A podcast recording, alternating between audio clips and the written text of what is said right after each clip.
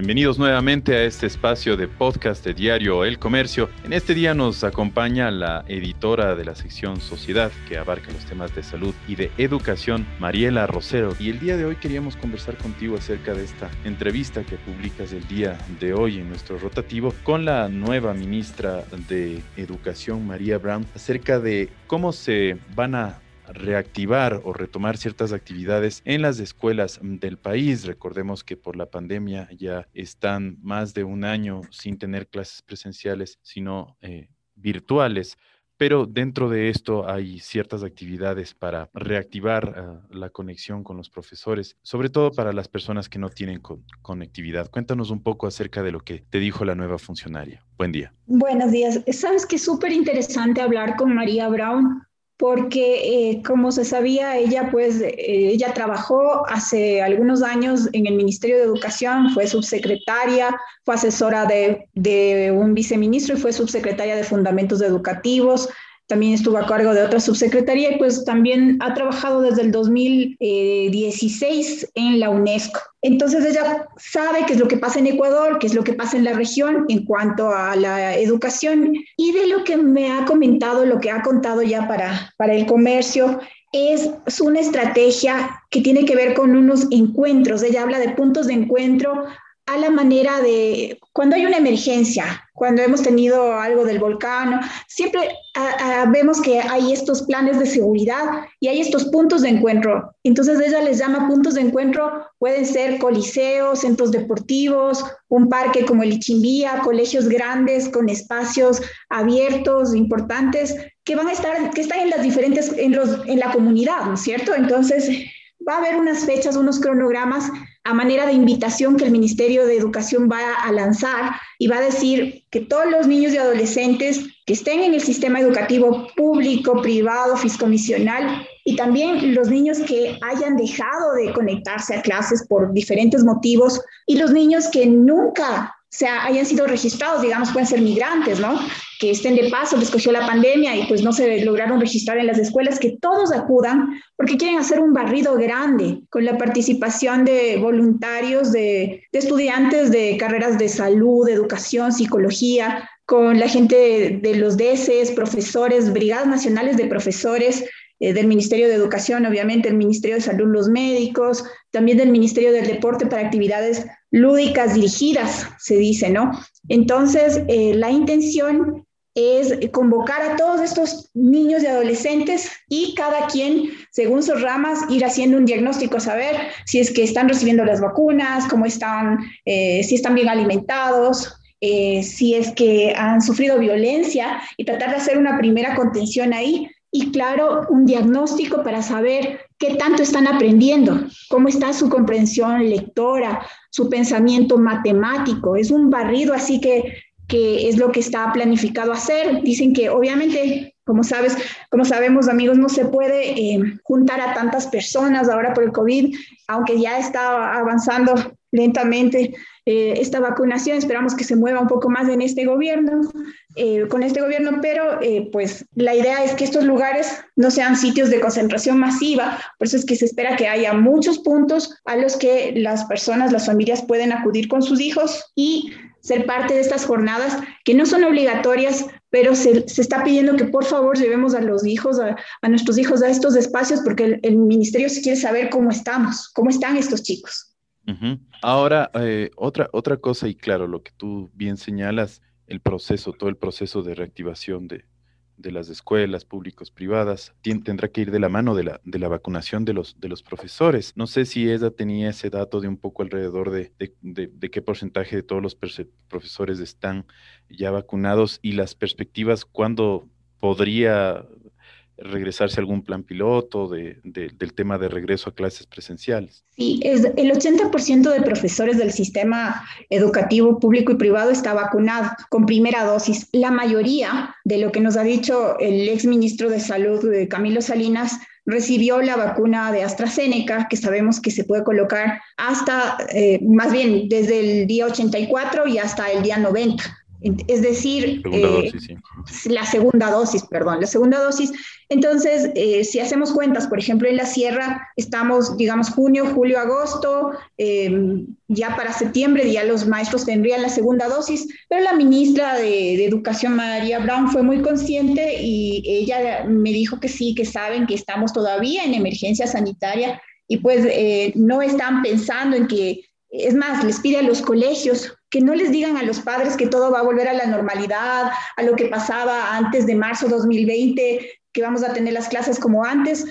Sí, la idea es reactivar y volver, retornar a las aulas de forma progresiva, semipresencial, unos días un grupo de niños, otros días otro. Yo le decía, porque hay, las escuelas públicas tienen 40 estudiantes por aula mínimo. Y claro, ella decía eso y también decía que el énfasis va a seguir en la educación rural, que después de todo hay un grueso de estudiantes, 50% de estudiantes que sí están en las escuelas rurales y entonces tú sabes, ahí hay más espacios, no son tantos niños,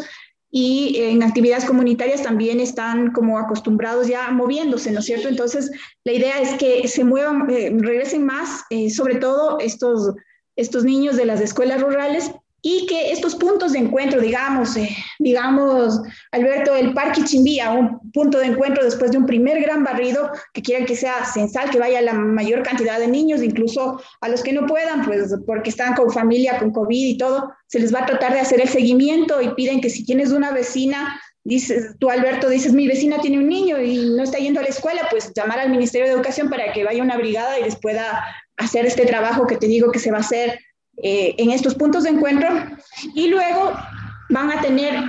la idea es tener un, seguimiento con estos niños, de hacer una especie de tutorías en estos puntos de encuentro, seguir haciendo encuentros mientras se pueda seguir reactivando poquito a poco las clases, ¿no? Eh, de lo que le escuché a la ministra, ella no tiene la idea de decir, sí, ya vamos a la educación presencial otra vez, no pasa nada. Ella es consciente eh, además, sabemos que la primera dosis que tienen los maestros cubre 30%, eh, hasta ahora tiene el 30% de protección, ¿no es cierto? Con eso tienen el 30% de protección ante el, ante el virus, pero igual el virus sigue presente, no todos están recibiendo la vacuna, son profesores, son directivos, pero desde los colegios particulares, por ejemplo, eh, se está pidiendo que también los conserjes, la gente de limpieza, la gente del bar, aunque no está muy reactivado, el personal administrativo, secretarias y todo, también reciben la vacuna porque están en contacto con los niños, los padres de familia, y pues eh, es un proceso todavía, ¿no es cierto? Que, claro, y, además, y además se pueden los mismos niños contagiar entre ellos, aunque esté protegido el profesor, y, se sigue esparciendo el, el, virus. Y por ahí algo, algo te comentó acerca de cómo un poco eh, extender la conectividad con aquellos niños que no tienen eh, eh, bueno, recursos para un computador o que no tienen internet. No sé, eso también sí, sí se va a trabajar en eso. Sabes que todavía ese punto no lo, no lo están, no, no lo han expresado, aunque uno de los ejes en el que ella trabaja y, ella lo ha anunciado a través de sus redes sociales es, es dotar de conectividad porque 50% de las familias está conectada, ella también está consciente y sí es uno de los, de los objetivos también de, de este gobierno, de lo, de lo que ha dicho. ¿Sabes qué, Alberto? También algo que me parece importante que, que tocamos con la ministra en esta entrevista fue cómo está viendo ella el tema de la ley orgánica, las reformas a la ley orgánica de educación intercultural, que bueno, de alguna forma está en suspenso mientras la Corte Constitucional está, está viendo la resolución a tomar. Eh, no sé si te parece que también conversemos un poquito de... sí, claro. Eh, de hecho, hubo recientemente, no sé, en estos días también alguna protesta porque ya quieren que se aplique el incremento en, los ingresos. Uh, y bueno, todo esto que en medio de necesidad de, eh, fiscales, pues sería un, poco más complejo. Y como bien mencionas, uno de los puntos de la reforma a la ley de educación intercultural es este aumento de sueldo para los profesores, ¿no? Pasarían de 817 dólares que tienen desde el 2011 a, a como mil dólares y además bueno, se mueve todo el escalafón y también hay otros otros temas que tienen que ver ya con, digamos, con cómo tratar la violencia escolar, el tema de la educación sexual y también un tema de jubilaciones. Me llamó la atención porque la, la ministra, eh, ella que se ha reunido ya con los gremios en, en, el periodo de transición, se reunió con con la red de maestros, se reunió con la UNE, entre otros gremios, junto a la ex ministra Montserrat Kramer, que la acompañó, y eh, ella dice, es nuestra obligación cumplir con la ley y precautelar intereses de estudiantes, docentes y sus familias. Entonces ella dice que espera que la Corte Constitucional resuelva pronto este tema, que espera un mandato para poder eh, tomar decisiones y dice, pues, cuando yo le consultaba, porque sí, los gremios, ellos presionan, dicen que sí necesitan ese aumento de sueldo, ¿no? Entonces, porque por muchos años se les habla de, de, que hay que pensar en el maestro, que el maestro es el centro de la educación, y es verdad. Y ella dijo que pese a que sabemos que estamos en una situación económica muy compleja, también quiere respuestas porque los eh, docentes no han recibido un aumento salarial, pese a que todos sabemos que estamos en una situación económica difícil. También comprendemos que estos profesores desean tener su incremento salarial y lo merecen. Entonces, eh, ella está, dice que hay, que hay que trabajar en esa construcción del nuevo escalafón y que es, es uno de los puntos también para encontrarse con los gremios y con los profesores. Entonces, ella también está consciente de que si bien hay unos problemas la caja fiscal, problemas económicos, pero también ve que es una, necesidad de los maestros porque llevan años sin un aumento de sueldo. destacar esa, esa apertura al diálogo. Y bueno, antes de, cerrar, eh, sí quisiera aprovechar y, más bien te pido disculpas un poco acerca de la expectativa del plan de, vacunación eh, que se dará a conocer el 31 y destacar la, nota que ustedes eh, sacaron en estos días justo respecto a las más o menos 90 mil vacunas diarias que se tienen que eh, eh, administrar, suministrar para alcanzar ese objetivo de los 9 billones, eh, de los 9 millones de vacunados en 100 días. hay una, una, una, gran expectativa. ¿Qué les han dicho ustedes? ¿Qué te han dicho a ti los expertos un poco estas 90 mil dosis, qué tan, qué tan posibles son eh, administrar en, en, esto, en este tiempo que ustedes indicaban. Jimena Garzón, la ministra de Salud, va a estar acompañada no solo por el vicepresidente de la República, que tú sabes ya, Guillermo Lazo, el presidente, le encargó que trabaje en el fortalecimiento del sistema de salud. Ella, él estuvo ayer en la presentación ya oficial de la ministra de Salud en la posesión. Eh, también eh, ella tiene el apoyo de esta unidad de vacunación con Carlos Cueva, que viene de la empresa privada de Difare, y, y, pues ellos están trabajando, como hemos visto, el presidente Lazo sí se ha movido después de ser elegido, de ya tener los resultados de, de ganador de, de, estas, eh, de estos comicios, pues se movió con esa diplomacia de la vacuna, habló con China, habló con Rusia, ya vemos que, eh, que pues hoy y ya se anuncia que Ecuador ya recibió la embajada eh, de Ecuador en China, ya recibió 200 mil dosis donadas como una, como una forma de halagar,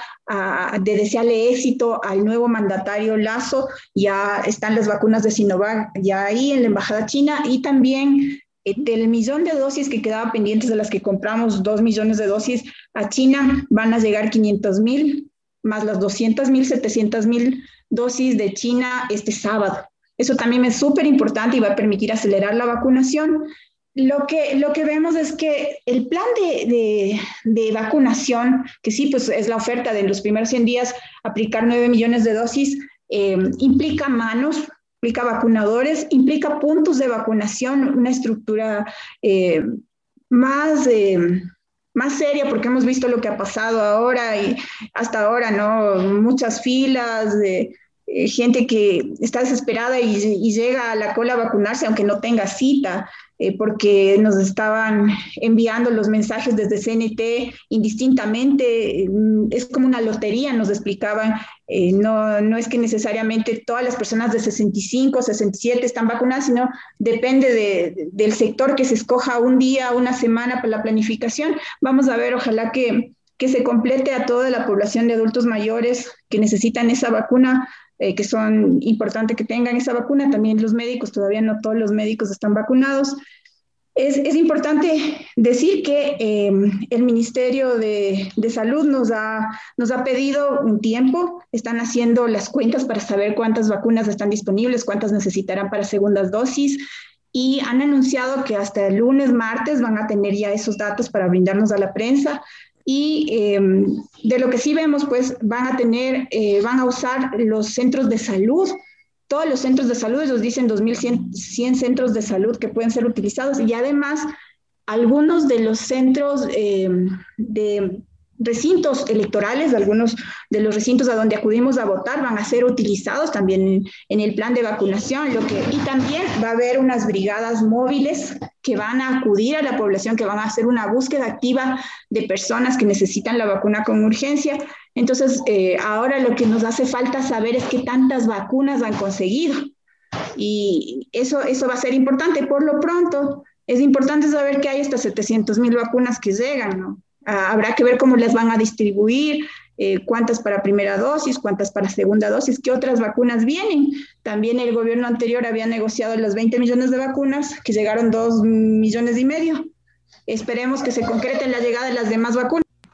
Eso, Alberto. Perfecto, muchísimas gracias Mariela, muy gentil por todas estas apreciaciones y por todos los detalles que nos has dado. Eh, tu sección que está con, tanta responsabilidad durante toda la pandemia en el tema educativo y en el tema de salud y también en el tema de, de los derechos. Felicitarte por esa cobertura y por la valiosa entrevista que nos entregas el día de hoy en el rotativo. Y muchísimas gracias a todas las audiencias que nos acompañaron hoy en el podcast del comercio. Estuvo con ustedes Mariela Rosero editora de la sección Sociedad, que cubre las áreas de salud, de educación y derechos, y Alberto Araujo, editor de nuevos productos. El día de mañana un nuevo podcast. Que les vaya muy bien, un excelente, excelente día.